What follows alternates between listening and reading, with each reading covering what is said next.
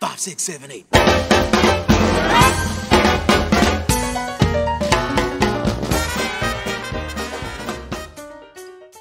Hello，大家好，欢迎收听我们的日子的第一期啊，今天是呃由小豪和绵绵为大家带来的新的播客节目，来绵绵给大家打个招呼吧。Hello，Hello，我是绵绵。啊，其实我们想做这个播客的节目很久了。这两年因为呃，包括工作上的各种原因啊，参与了很多播客节目的制作，也客串了很多朋友做的播客节目。所以呢，有时候也在想啊，为什么不自己也做一档播客节目试试看啊？其实大概的初衷就是这个样。其实我一直想问问绵绵，为什么你想做一个档播客节目？嗯，我觉得，我感觉现在好像也都说什么正经人不写日记呀，还是啥的。然后呃，朋友圈一般也都是那种只只言片语，有的时候你往前翻自己的朋友圈，都不知道当时在干嘛，可能就是一张照片，然后具体回想当时做了些什么事儿吧，就就完全没有印象了，觉得挺可惜的。就有时候觉得日子可能就白过了，还是得留下一点儿可以回忆的东西，然后好玩的事情。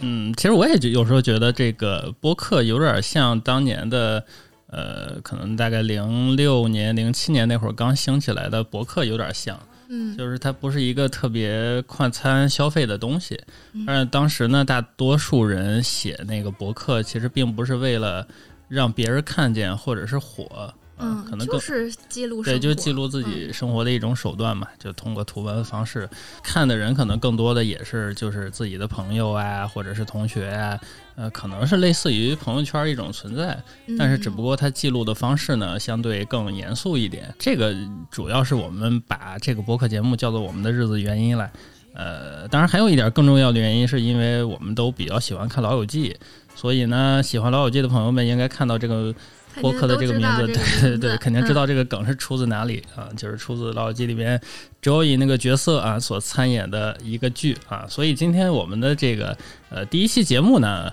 呃，也是由着这个我们的这个播客名字出发啊，给大家简单的可以讲一讲我们的日子这个真实中存在的剧啊，它是一个什么样的样子。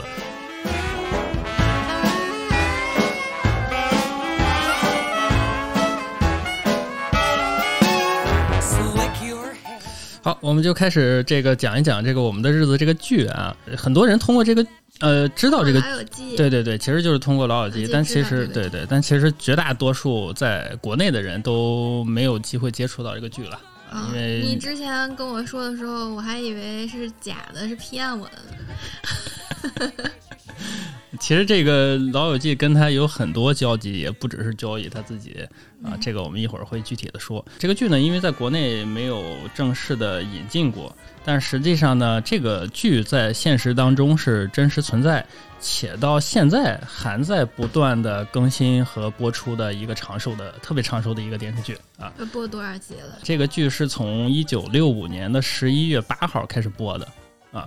也就是说，六十年了。对对对，整整是五十七季啊，一季一年嘛，所以它播出的时间呢就是五十七年。这个剧火到什么程度呢？美国人在一些像圣诞呀、感恩节啊，往往都会有一些体育比赛嘛。这个剧呢，除了这些特别限定的这些体育比赛，比如说什么感恩节大战。啊，这种我们在老友记看的很多了。只有这种特别重要的比赛，停更，对对，会停更。除此之外，几乎其他所有的事儿都必须要给这个剧的播放时间要让道啊，就是因为它历史地位实在是太重要了。然后再说几个这个剧体现它长寿的一个数据吧。然后除了刚才我们说的这个五十七季，对吧？第二个数字是五十五十四年啊，这是什么数呢？是这个演出最久的这个参演演员的这个时间。这个演员叫苏珊·海耶斯，他呢是从唯一的从开播到现在都还在的一个演员。啊、啊，总共演的集数呢也有统计是两千七百九十七集，但是他这个演出的集数，就是这个剧是这样，因为他演了实在太久了嘛，嗯嗯所以这个 你去查各个网站他的演出表，就我们以往看各种剧或者影视的演出表，它都是按照这个，比如说什么演员的名气来排序的，对吧？嗯我可能最大牌的放在最前面，对吧？那这个是按演资历最久的呃，不，也按照演出集数的统计来排序的。啊啊，也就是说，我们在这个排行榜上呢，可以看到排在最前面的演员，他就是演出集数最多的演员啊，他是这么个排法。就是咱们刚才说到这个这个苏三这个老奶奶，她演了这个两千七百九十七集，但是仅仅在这个排行榜当中，她只能排到第十四位。哇啊！排名第一位的呢，这个演员叫迪德利·豪尔，他演的呢是一个博士，叫玛莲娜·埃文斯，演了四千九百六十九集啊。然后，我想知道交易演了多少集？就是交易他在《老友记》当中的这个角色，在这个原剧当中是不存在的。啊，也就是说，它其实是一个《老友记》虚构出来的，跟这个我们的日子联动啊，对对，联动的这么严重。为什么他们两个会联动呢？是因为这个《老友记》和我们的日子是同一个台的剧啊，都是 NBC 的剧。所以它就相当于是我是变相的两边哎互相推广。就当然我们没有看过我们的日子，所以我们不太熟嘛。但是实际上对于美国观众来说，就是他能看到联动的部分，不单单是这个交易去客串那个，就是因为啊他他有一个角色的需要嘛，对吧？实际上有很多我们的日子的演员也都在这个老友记里面客串过，对对对，都客串过。其实他跟老友记还有一个很重要的一个交集了。其实老友记里面的 Rachel。Rachel 的爸爸就是那个演员，嗯，他是真正的《我们的日子》的演员啊。他爸叫约翰·安尼斯顿，嗯，约翰·安尼斯顿是在希腊出生的，所以他在这个剧里演的是一个希腊黑帮啊。然后这个 希腊黑帮呢，在这个剧里也特别的长寿。他在这个《我们的日子》里边演了三千三百四十八集，然后在这个剧集的排行里边是大概第九位，也是相对对相当长寿的一个角色。跟这个交易就交易演的那个 Doctor Demurray 对吧？嗯，就是他在那个《老友记》里边不是死而复生了一次嘛？嗯，就是一上来死了，然后后来又让复生了。对对对，那个。然后其实这个 Rachel 他爸就是演的这个换脑，演的这个希腊的这个。希腊的黑帮，他在那个剧里也死而复生了一次啊！就是零四年这个老友记刚完结的时候，他在那个剧里边也挂了啊！我不知道是不是刻意的一个安排了啊！但是后来可能因为他这个角色人气太高了，或者是确实他这个剧情线没法取代他这个人的这个存在，所以后来又让他回来了啊！也就是说，就老友记都已经完结了快二十年了。但是 Rachel 他爸还在在孜孜不倦的还在演这个剧。Rachel 他爸演这个剧是从七零年开始演的，那等于基本上演了这个剧就是一辈子铁饭碗了。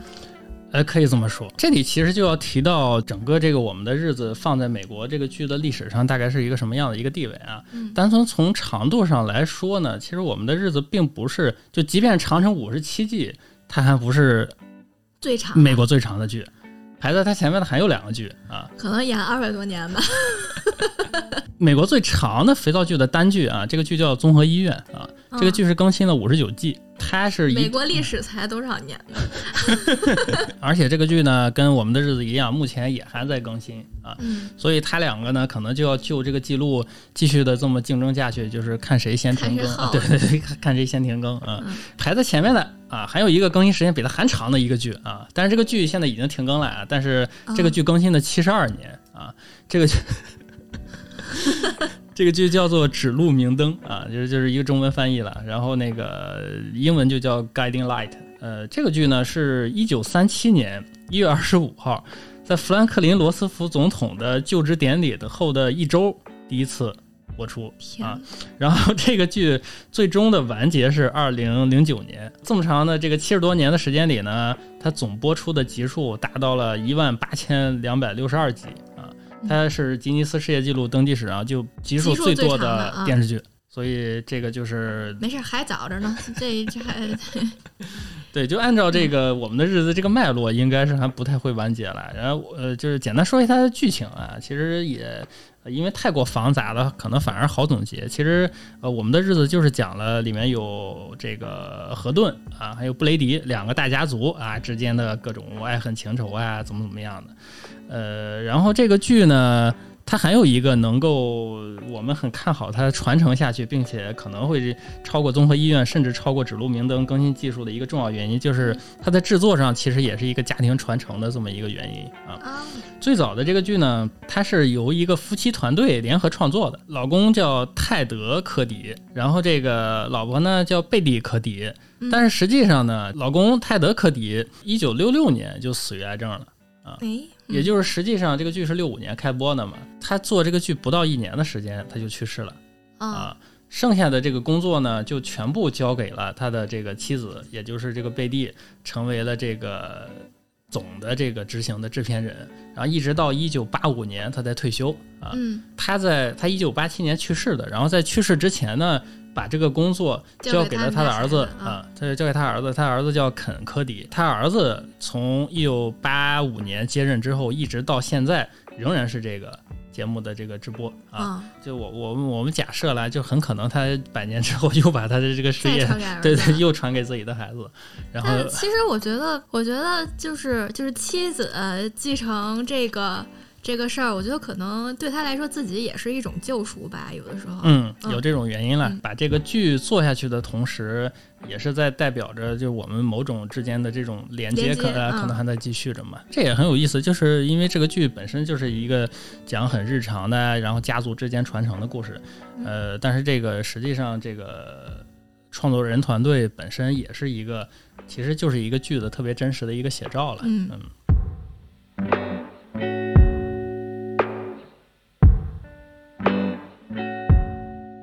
然后这个剧和《老友记》的交集其实还有一点了，就是因为他们是同台制作的嘛，就都是 NBC 的剧。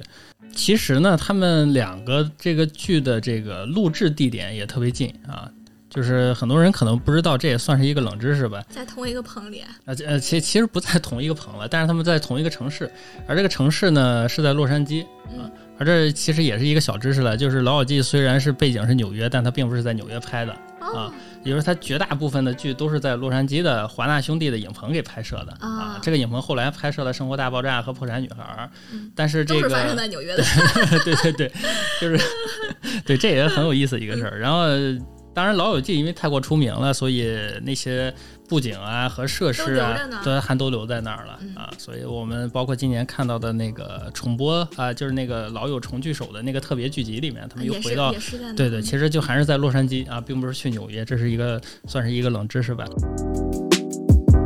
刚才的部分呢，等于是给这个剧的基本知识做了一些介绍了，大家有空可以去网上搜一搜这个相关的剧。然后接下来呢，我们这个基于这个剧出发，然后说一说肥皂剧这个事情。我们的日子制作上是一个非常标准的一个肥皂剧了。这个地方把肥皂剧这个东西的定义简单的说一下，它是其实最早是从美国收音机的广播剧当中衍生出来的这么一个电视的形式啊。啊，大多数的这个肥皂剧呢，它都是在白天播出的。肥皂剧这个英文呢叫 soap opera 啊、嗯 s o a p 就是这个肥皂，然后 opera 呢就是戏剧。然后为什么会有这么一个绰号呢？其实真的是因为这个肥皂剧真的和肥皂有关系。啊，是不是给什么什么主妇刷碗或者是什么呃，不是搞卫，生的时候？不不不不不不，不是吗不是嗯，就这个有有一点关联了，但是不是最直接的关系。因为当时呢，就是美国当时那个时代的最主要的就是播出这个剧白天那个时间，嗯主要的广告电视的赞助商是保洁公司哦啊，是保洁公司。所以呢，这些广告大部分的内容都是跟洗涤用品有关的啊。当然，它的受众就是为给给这些家庭主妇看的嘛那如。果要是什么就是什么快餐公司，那可能就叫啊，对，可能叫快餐剧剧或者炸鸡剧。嗯或者汉堡剧、薯条剧、可乐剧，就类似这种的，对啊，啊也就是说广告才是本体，然后这个剧是这个，就是这叫什么？因为这个广告拍的这个剧，强行写的 剧。对，大概是这个意思。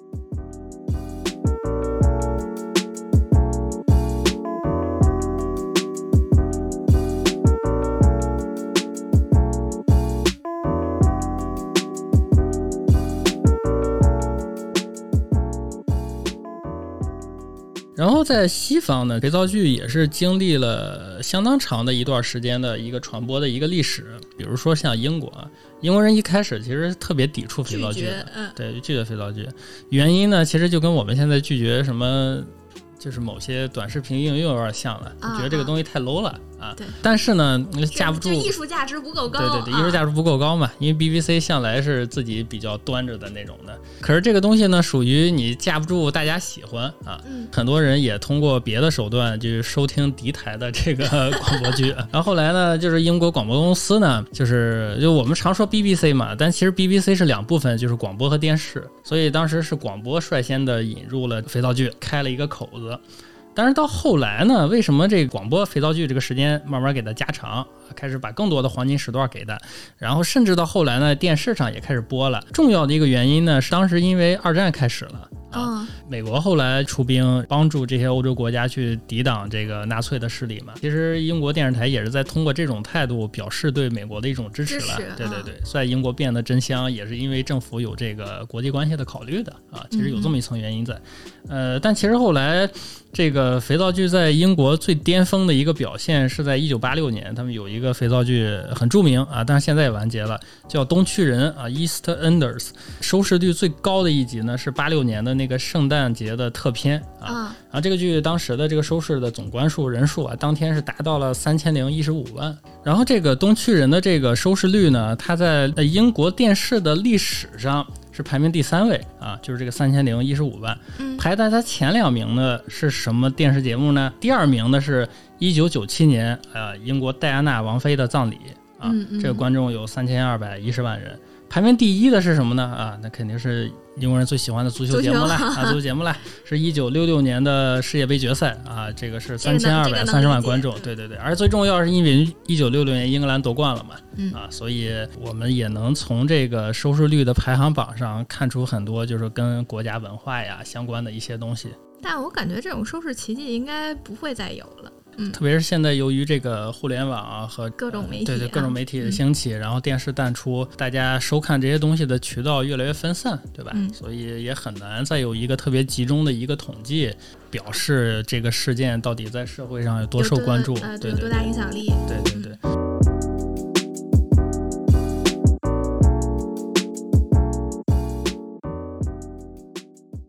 肥皂剧我给它总结了，大大概有这么三个标志性的地方，就是场景宅、情节狗血。以及制作低成本。场景宅呢，就是大部分肥皂剧的这个布景，比如说就以《老友记》为例吧，对吧？大部分的这个家庭就是啊，这个这个背景就莫莫妮卡的家嘛，嗯啊，偶尔去新地点旅行啊，这个嗯也很符合嘛，对吧？然后当然围绕这个场景宅呢，因为人物又相对的固定，所以呢，在这个些人当中出现的一些故事线呢，也都更加的戏剧化啊，嗯比如说什么一见钟情啊、三角恋啊、多角关系啊、呃私生子啊、什么外遇啊，就 这有点好事儿没有？对对对对，这就就出现了各种各样这些狗血的剧情，而且肥皂剧其实有一点特别讲究的，就是人物的角色可以在没有任何伏笔的情况下随便出现的。嗯啊，这种方便的前提呢，第一当然是让编剧更加省脑子，嗯第二个其实更重要的是方便客串，嗯嗯嗯，就因为你经常可能会有些，比如说刚才要不。然介绍一个哎，人对对介绍好久好久我必须得哎有什么伏笔或者怎么样，但是不需要一个立很立体的人，对对对，嗯这点其实我们虽然归结为肥皂剧的一个特点，但是实际上肥皂剧这一点跟我们平时的生活其实很像了，对吧？嗯其实我们平时生活中可能接触到一些人啊，或者怎么样的，也不一定就有很严密的一个伏笔嘛，对吧？啊对。他可能有一因为天就工作中就介绍就是甲方，哎，呃，除了没有伏笔呢，剧情呢，你可以就是追求一个极致的一个戏剧性啊，像我们刚才说的各种各样奇奇怪怪的恋爱，还有情杀什么的，可以不要求什么情理，甚至出现前后矛盾都没有关系啊啊，你只要让它保证好看以及收视率高就 OK 了啊。所以在肥皂剧里面经常出现一些呃意想不到的一些突发事件了，有一些很有趣的一个总结，我们一会儿给大家讲。然后第三个特点呢，就是制作低成本啊，因为肥皂剧首先更新集数这么多，对吧？嗯，不管是对于编剧啊、导演、摄影、演员啊，都是一个很高强度的一个挑战。出场镜头很多的一个演这些演员，大部分可能脚本或者他台词，他在拍摄之前都是没有的啊啊，都是到那儿啊就问编剧写怎么样了，然后编剧说啊快好了快好了，然后最后一通催，然后就就等于是现学现排现演。其实还有一点呢，很容易被忽略，在肥皂剧黄金年代。那会儿是没有电脑，没有电脑意味着什么呢？就是所有的剧本都需要手写，啊，那肯定这个速度啊，对啊，而且这个东西还制约了一个什么呢？就是这些编剧不愿意写很复杂的人名因为这个重复性特别高。不是可以用什么字母代替，比如说什么什啊，对对对对对对，哎是可以了，但是肥皂剧因为人又太多了嘛，嗯对吧？所以你要用字母呢，很容易搞混嘛。就比如说这个我们的日子，对对对对，你比如说这个。我们的日子，这个两大家族有个叫何顿的，嗯然后 Holden，然后你简称就是 H 嘛，对吧？嗯嗯那你可能这这家太多 H 了，对吧？就是十几二十个 H，然后你你你什么大 H、小 H、小小 H、小小小 H，first name 但这样你有可能会和别的家族的人又搞混了嘛、啊，所以总归是一个问题了。呃，总之就是编剧为了省这个功夫，给这个主角起的名字呢，相对都比较简单。对对对，你你你看，我们包括看《老友记》里面这些人的名字也都非常的，呃，不能说普通吧，就是确实很签的是病普通嘛，就是很平易，然后就是像我们生活中的左邻右舍的这种感觉的嗯啊。这个事情其实也影响到了各个国家的这种拍摄肥皂剧的。这个情景当中对一个固定模式。举个不恰当例子啊，比如说《上海滩》这个剧，《上海滩》这个剧可能不一定是一个严格意义上的一个肥皂剧啊，但是它也确实有肥皂剧的一定的特点。你是说狗血吗？啊、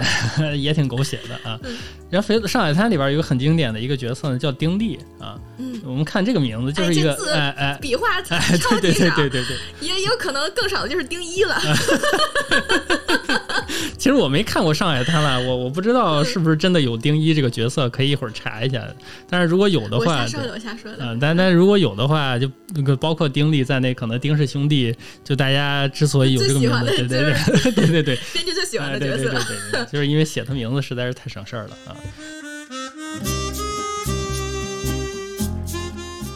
好，然后这个除了这个人名啊，然后实际上在这个肥皂剧拍摄的时候，还有一个是特别省成本，但是效果很好的一个措施，就是肥皂剧里边的特写镜头特别特别多，就是因为当时的这个家庭主妇，呃，大部分的这个时间呢，她可能不是说我全心全意的在看这个剧，对吧？嗯，就是手里边哎，再干点对对，偶尔呢就抬起头来看两眼。那如何让他在偶尔抬起头来看两眼的这个当中，就能够让他很快抓住这个故事线以及捕捉人物关系，就是通过这个特写镜头，这是其其中一个原因了。就通过这个大特写吸引人们注意。还有一个很重要原因，就是因为那会儿的这个电视剧分辨率都特别的低啊，啊，确实，你可能离远推远景儿就 像对对对素块了脸。就就很多嗯东西就看不清了嘛，所以实际上就拿这个特写镜头做一个代替，等于就是就是你说话的时候怼你脸，我说话对要怼我脸。对对对对对，这是特别经典的一个就是肥皂剧的正反打的一个手法啊。嗯所以大家看很多肥皂剧的一些就专门那种技术总结了，然后这些都是很重要的一些技巧。肥皂剧它最重要的其实就在于这些编剧当中惯用的这些经典的这些套路。香港这个网民其实对于这个肥皂剧的经典套路有一个挺有趣的一个总结，嗯就是三个字：康雍乾啊。就是什么意思呢？就是清朝这三个皇帝，嗯就是三个皇帝的顺序就很像大部分的这个肥皂剧的这个套路，就是开头很风光啊中间呢稍微各种衰落呀和波折，嗯然后到最后又逆袭，等又起来了。啊，就相当于是这么一个 U 型股的这么一个感觉，然后就康雍乾嘛。肥皂剧的经典套路，其实啊、有一个网站可以去查，就是把所有的这些固定套路都写在上面了啊啊。如果大家自己要是从事一些写剧本或者甚至写什么剧本杀的工作，可以就往里借鉴一下。套就行了，对？对对对对，当中有这么几个，我觉得还挺有意思的，就挑出来了。第一个就是说这个呃，所有剧集的这个结婚的情节啊，嗯一定会出一些事故啊，啊比如说谁谁谁爽约了啊，或者什么因为某种原因结不成婚了啊，然后各种原因导致这个婚礼中断啊啊。这个对对对对对对对，呃包括后来这个 Rose 再跟这个各种人艾米丽结结婚的时候，嗯对吧？出现了同样的事件嘛。然后一般到大结局的时候，这可能这两个人才会成婚啊，嗯这是一个比较经典的固定套路。啊，第二个呢，就是双胞胎必定有一方是邪恶的啊，也不能说是邪恶的，或者它相对会比较负面啊恶苏拉，啊，对对对对对对，这个其实也是可以套用到《老友记》里面的，嗯。然后第三点呢，就是说啊，如果角色死亡的时候不播放尸体镜头啊，啊，他就有可能复活。对对对，就很大可能就是根本就没有死 啊。啊，然后如果真的不慎有哪集把他写死了，那之后肯定会想办法让复活。对，所以大家可能看这种剧，你你就看他尸体出不出现，这就是一个标准啊。如果尸体不出现，大概率就会死而复生啊。啊，或者是安排一个跟这个死亡角色样子很像的人啊，但当然可能对 对对，当然也可能就是他本人了，然后又出来一个新角色，又又出来颜色，一般都是适用于那些人气角色身上的。然后还还有一点就是这个这个主角不管是打什么样的工，这个工资有多低。他的房子都会特别大，真好呀！当然，很多时候这种可能是因为剧集需要嘛，对吧？你如果屋子太小，我这个剧同时有七到八个主角，那大家装在里边会显得很拥挤。当然是剧集考虑，但是就是肯定刚开始拍的时候，技术不好的时候，就可以在小房子里拍。所以我看到这个时候，我也在想，比如说像《老友记》里面的这个莫妮卡，其实她。呃，有一段时间也是处于失业的状态嘛，对吧？对对。但是他也交代了，他们说那个房子就不是就是以他原本的价格租的，是他之前他外婆啊是吗？转租给他的。哦哦，那是我粗心了，这我还真没注意。要不然怎么说那交易要给他说举报要陪人家跳舞呢？嗯嗯，那就说明老友记确实是一个很精品的一个肥皂剧，把这些细节的东西都给你对对对对都给你照顾的很明白啊。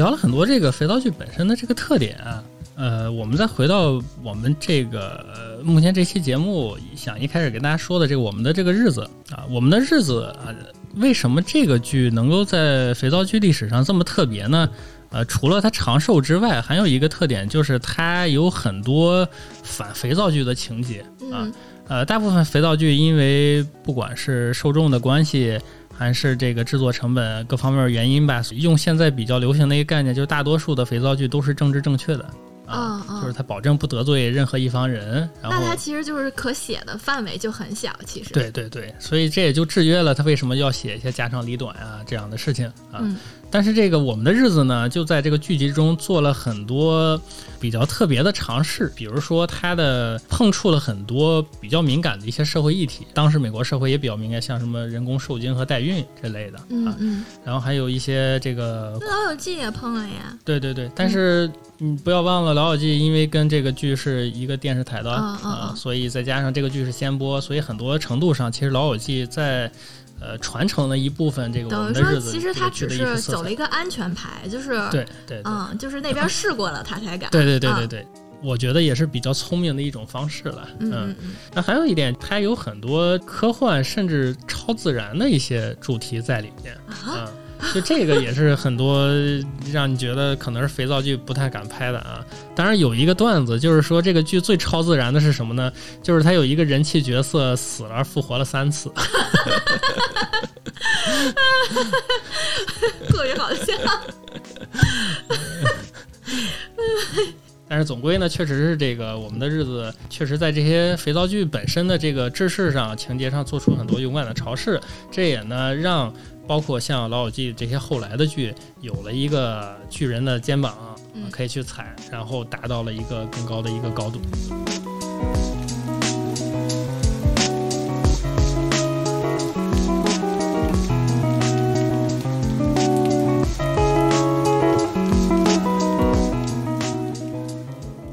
聊了很多这个肥皂剧相关的情节啊，以及它制作方面的事儿啊。其实有一个很重要的命题，就是肥皂剧呢，我们刚才也提到了，它是一个电视时代的一个呃，特别是黄金电视时代的一个产物啊。也就是说，伴随着这个电视成为人们主流的一个文化消费之后呢，啊，肥皂剧才有了一个火的一个前提啊。但是当现在这个电视时代逐渐过去之后呢，实际上肥皂剧也越来越不太行了。大概有这么几个原因嘛，显而易见原因，互联网的兴起，对吧？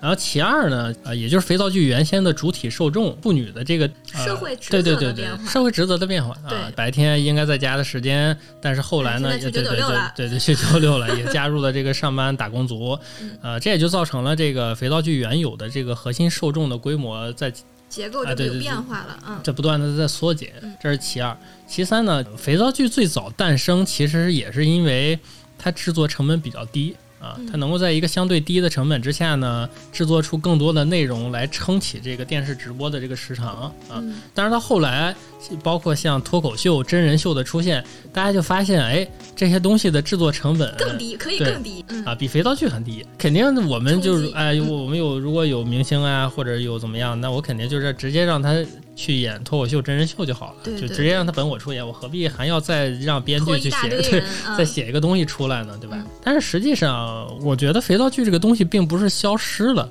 它只是可能变成了更多种多样的形式啊。其实网剧、啊、对网剧啊，包括我们现在看的这个爽剧啊什么的，嗯，就当然中国可能没有有有有，就好多什么小说改的，都是都是爽剧。对对对，什就是什么大女主逆天对呐、什么龙傲天，反正就是开局就特别，对对康雍乾嘛，康雍乾嘛，呃，对 对，还是经典的康雍乾套路嘛，都没有雍了，就开局就乾隆是吧嗯？一路爽到底。本质上可能还是一个肥皂剧的一种变种，比如说可能是什么肥皂书、肥皂电影、肥皂短视频，也就是说这个剧的界限越来越模糊，但是并不代表它真正的就从我们的生活当中消失了。肥皂剧的就只是一个看法变了个，态而已。对，只是一个变了一个形态了。好，聊到最后啊，我们还是回到这个我们的日子这个剧本身。其实我们的日子这个剧播到现在，它有一个东西从开播到现在几乎就没有变更过的，就是它开头啊啊，它的开头。这个剧的开头是什么呢？是一个沙漏倒过来这么一个动画啊。最早呢，它是一个实景的一个沙漏的一个拍摄，然后后来呢，实景的拍摄就变成了一个 CJ 的一个动画。伴随着这个沙漏呢，就是这个剧，呃，有一个男主他念的一个台词，也是这个片头到目前为止没有变过的一句话嗯啊。这话叫什么呢？就是 Like sands through the hourglass, so are the days of our lives. 就翻译成中文呢，就叫呃，就像沙子穿过沙漏一样啊，这就是我们的日子啊，这么一句话，可能不太好具体的进行一些解释，然后每个人可能都会有他对他的一个体会啊，嗯包括像我们做这个播客也是一样啦，就是。呃，可能生活本身就是一个特别大型的一个肥皂剧的现场呢，对吧？嗯。但是肥皂剧本身也是同样值得记录和回忆的啊。嗯所以呢，这也就是为什么像我们的日子这种剧能播六七十年，对吧？这也就是我们想通过这个播客节目呢，去记录我们的这个肥皂剧一样的生活，也把我们更多的一些生活当中的见解以及看到一些好玩的事儿分享给大家。嗯，希望我们的日子没有康雍乾，只有康康康。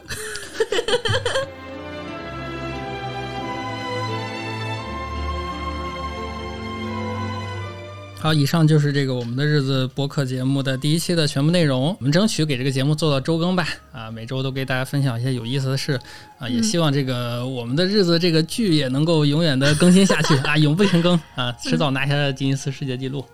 谢谢大家，我们下周再见。拜拜。